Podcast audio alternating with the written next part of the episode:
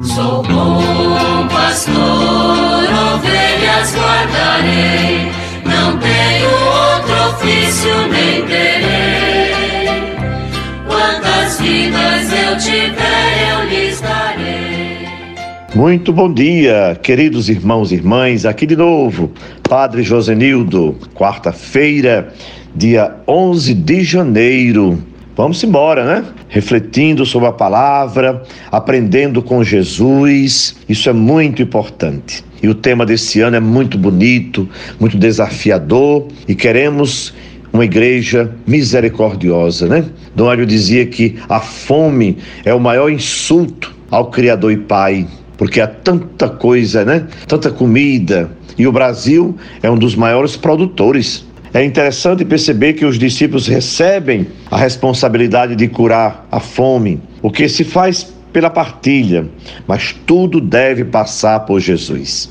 Na continuação, diz o evangelista que mandou que as multidões se sentassem na relva. Então tomou os cinco pães e os dois peixes, ergueu os olhos ao céu e pronunciou a bênção, partiu os pães e deu aos discípulos. E os discípulos os distribuíram às multidões. Jesus é, é o mediador, né? Como é bom a gente ter essa referência. Eu volto a domingo, é Ele mesmo a nossa estrela? É Ele que nos conduz? Ou outras personalidades estão nos conduzindo, ofuscando o brilho da luz de Cristo em nossas vidas, né?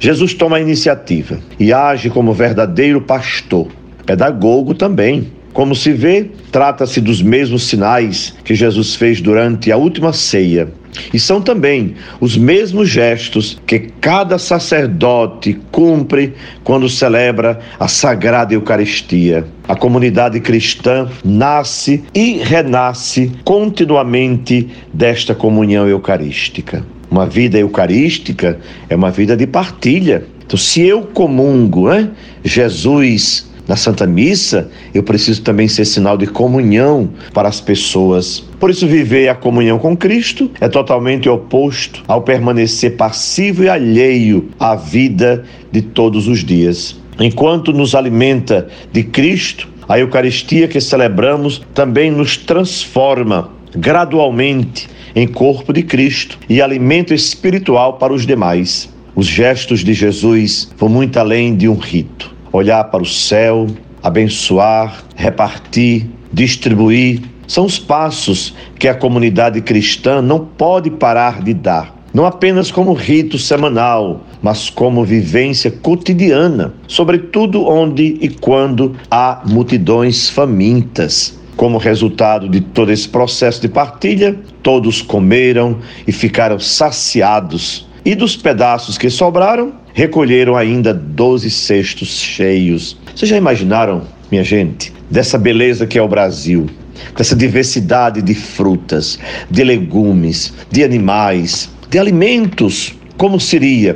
Se já somos uma terra abençoada, muito mais seríamos se ninguém passasse fome. Lamentavelmente, né? É triste. Houve todo um processo de seu olhar compassivo. Jesus conferiu responsabilidade aos discípulos Provocou neles a disposição de colocar em comum tudo o que tinham fazendo de tudo uma ação de graças a Deus, até a partilha que deixou todos satisfeitos.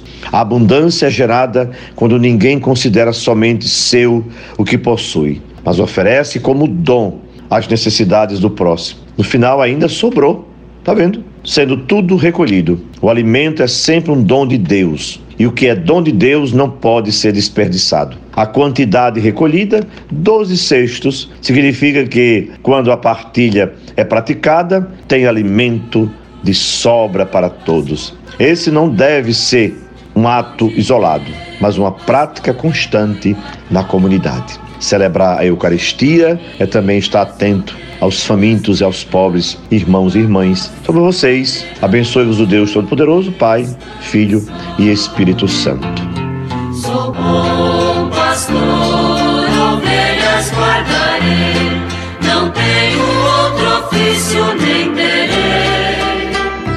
Quantas vidas eu tiver